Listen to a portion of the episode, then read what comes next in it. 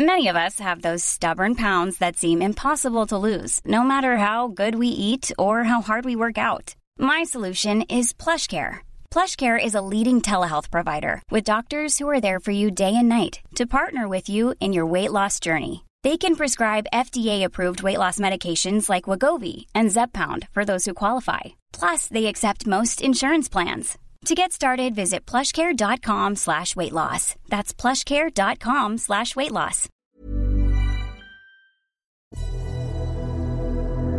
Récits, témoignages, évocations, grandes dates et épisodes méconnus, remontez le temps avec Mémoire de notaire, le podcast historique du Dauphiné libéré.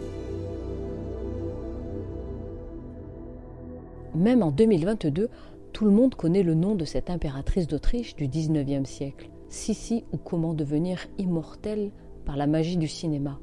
Mais si Romy Schneider lui a prêté ses traits dans une trilogie d'Ernst Marischka, faite pour faire rêver les petites filles, dans la réalité, la vie d'Élisabeth Amélie Eugénie de Wittelborg fut tout sauf un conte de fées.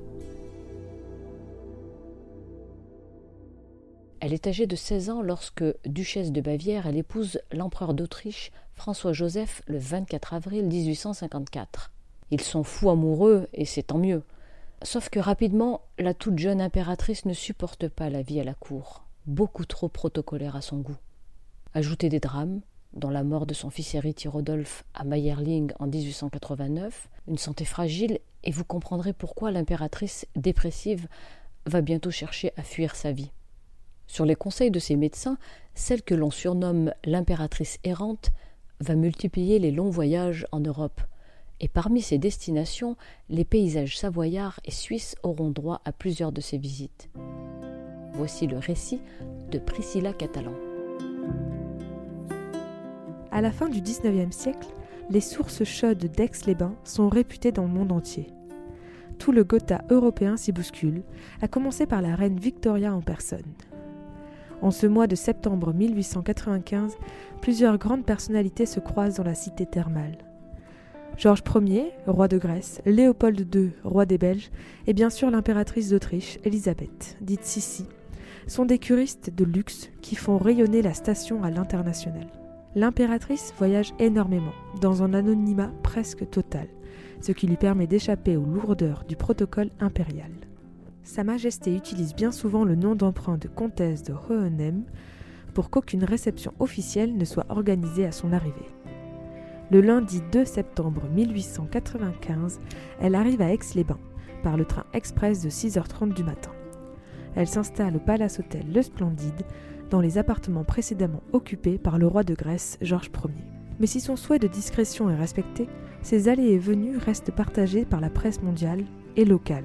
Par exemple, dans les Alpes illustrées, journal hebdomadaire, le 5 septembre 1895, on peut lire que Sa Majesté, voyageant dans le plus strict incognito, venant de Bellegarde, est arrivée par l'express de 6h30 du matin. Les premiers jours, la rumeur de la future présence de l'empereur François-Joseph revient plusieurs fois dans la presse de l'époque.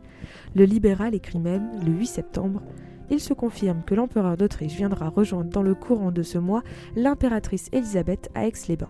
Son appartement aurait été retenu à dater du 17 courant. Simple rumeur ou empêchement de dernière minute, en tout cas, l'empereur ne rejoindra pas son épouse pendant sa cure. Pendant ce temps, la célèbre souveraine, qui a tant de mal à se conformer aux attentes et aux protocoles de la cour impériale de Vienne, s'adonne avec discipline à sa cure thermale. Et quelques infos fuitent dans la presse. Le Temps écrit le 11 septembre. On nous télégraphie d'Aix-les-Bains. L'impératrice d'Autriche continue à suivre son traitement avec une exactitude exemplaire. Tous les matins, dès 5h30, elle vient de son hôtel à l'établissement seule et sans se faire accompagner, même par une femme de chambre. Elle retourne à l'hôtel avec la même simplicité. Durant son séjour, Elisabeth ne tient pas de réception somptueuse au splendide hôtel. Au contraire, si pendant un temps la présence du président de la République Félix Faure est annoncée, il n'en est rien. Seul le préfet de la Savoie, M. Lefebvre du Grosier, se présente à l'hôtel pour lui offrir au nom du président de la République et au nom du gouvernement français ses hommages respectueux. Cela restera la seule rencontre officielle de son séjour mentionnée par la presse. La triste souveraine suit assidûment sa cure, et elle ne reste pas non plus oisive le reste du temps. Elle entreprend plusieurs excursions en train et randonnées, notamment à Annecy, le 10 septembre, profitant du changement de la température, écrit-on dans le Gaulois du 20 septembre. Avant d'ajouter, l'impératrice a été enchantée des merveilles de ces contrées et de l'accueil qui lui a été fait. De son passage en Savoie et dans la région, la presse n'imprimera que des dépêches sur ses allées et venues, sans donner plus de détails, ce qui peut être surprenant quand on voit l'emballement médiatique autour des familles royales de notre époque. Mais l'histoire locale, elle, se souvient encore du passage de l'illustre impératrice. Dans le petit village de Brison-Saint-Innocent, tout près d'Aix-les-Bains, il se raconte que le 13 septembre de l'année 1895, Sissi est montée à pied à la Chambotte et qu'en chemin, elle s'est arrêtée à la ferme Gigot, toujours dans l'anonymat le plus total. On raconte que Sa Majesté a été reçue par la fermière Marin et qu'elle a demandé à goûter le lait de toutes les vaches de la ferme. À la fin de la dégustation, elle a souhaité en acheter une et a choisi une petite tarine. La bête fut inspectée par deux vétérinaires et son prix négocié par le général de Sissi, qui lui servait d'économe. Le fermier marin demanda 400 francs pour la vache et 20 francs pour l'homme qui conduirait la vache à Aix-les-Bains, ce qui fut accordé. Deux hommes vinrent d'Autriche pour chercher la vache et la conduire à l'étable de Schönbrunn. Durant son séjour aixois, Sissi acheta aussi deux bêtes laitières pour la modique somme de 1473 francs et 53 centimes exactement. Aujourd'hui, si le corps principal de la ferme Gigot est en ruine et non accessible au public, le site d'une cinquantaine d'hectares, également appelé Balcon de Brison, est devenu un espace forestier protégé, véritable refuge pour de très nombreuses espèces. Avec ses animaux et ses points de vue sur le lac du Bourget et les massifs savoyards, aucun doute que l'impératrice aurait adoré s'y promener de nos jours.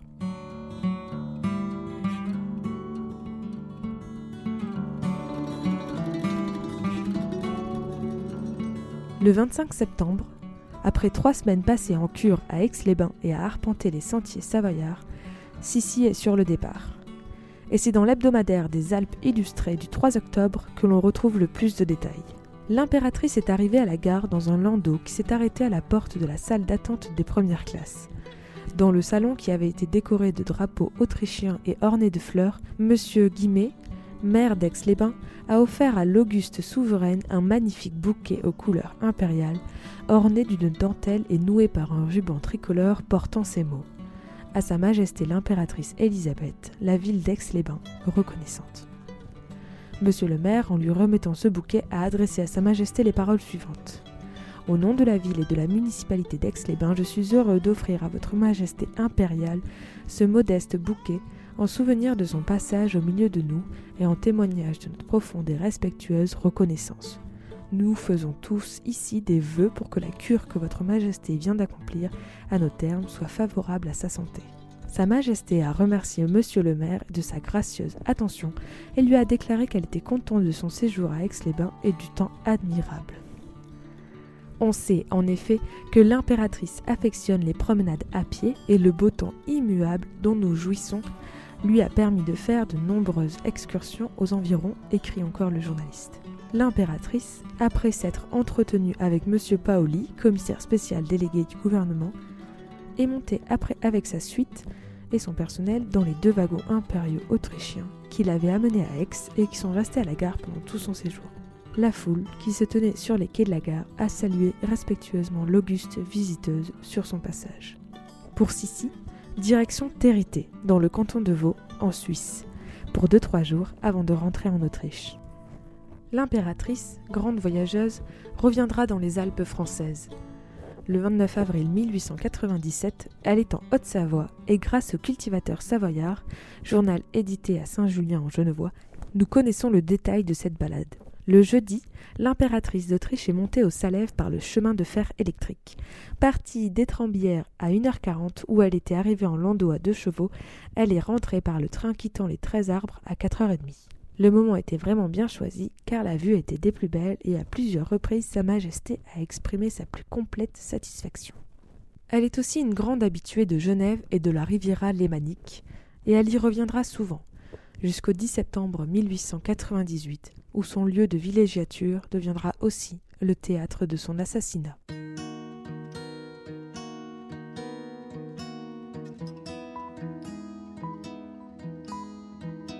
Au cours de l'été 1898, la santé de l'impératrice, âgée alors de 60 ans, est toujours aussi fragile. Anorexique, elle souffre d'anémie, de névrite, d'insomnie et d'une légère dilatation cardiaque. Après un séjour à Ischl en Haute-Autriche et quelques jours en compagnie de son époux l'empereur, elle entreprend un voyage d'un mois et demi en Allemagne. Elle s'arrête notamment à Bad Nauheim pour une cure avant de se rendre dans sa région natale, la Bavière. Mais la comtesse de Hohenheim, son nom d'emprunt, ne s'arrête pas là. Après l'Allemagne, direction la Suisse. Elle se dirige vers Genève et s'arrête à Caux, près de Montreux. Malgré son invitation, l'empereur ne peut la rejoindre sur place, trop absorbé par la politique et la préparation des fêtes de son jubilé de 50 ans de règne prévu en septembre. Elle arrive le 9 septembre à Genève, seulement accompagnée de sa dame de compagnie, Irma Starey, pour un déjeuner avec son amie la baronne Julie de Rothschild au château de Prégny. Cette dernière lui propose d'ailleurs d'utiliser son yacht pour le retour à Caux. Mais Elisabeth décline, préférant se promener dans Genève et prendre le bateau à vapeur le lendemain. Le samedi 10 septembre au matin, Elisabeth et Irma Staray quittent l'hôtel Le Beau Rivage où elles séjournent pour se rendre dans Genève. L'impératrice profite de son anonymat et achète un appareil à musique à manivelle avant de se rendre à l'hôtel pour se préparer au départ. Alors que le bateau Le Genève est à quai et prêt à partir, l'impératrice ne se presse pas et prend même quelques minutes pour admirer le Mont Blanc. Alors que les deux femmes se dirigent vers l'embarcation, un homme les dépasse et se jette sur Elisabeth. Il lui assène un coup de lime de 9 cm au cœur. Elle s'évanouit, sa longue chevelure amortit sa chute. À son réveil, l'impératrice ne souffre pas et pense à un simple coup de poing. Elle insiste pour poursuivre son voyage et embarque sur le bateau. Mais une fois à bord, sa poitrine commence à la faire souffrir. Elle s'évanouit une nouvelle fois. Ce n'est qu'en délaçant son corset que sa dame de compagnie remarque la plaie et la tache de sang. L'identité de l'impératrice est alors révélée et le bateau fait demi-tour. Elisabeth est reconduite à l'hôtel Beau Rivage où elle meurt un peu plus d'une heure après avoir été agressée.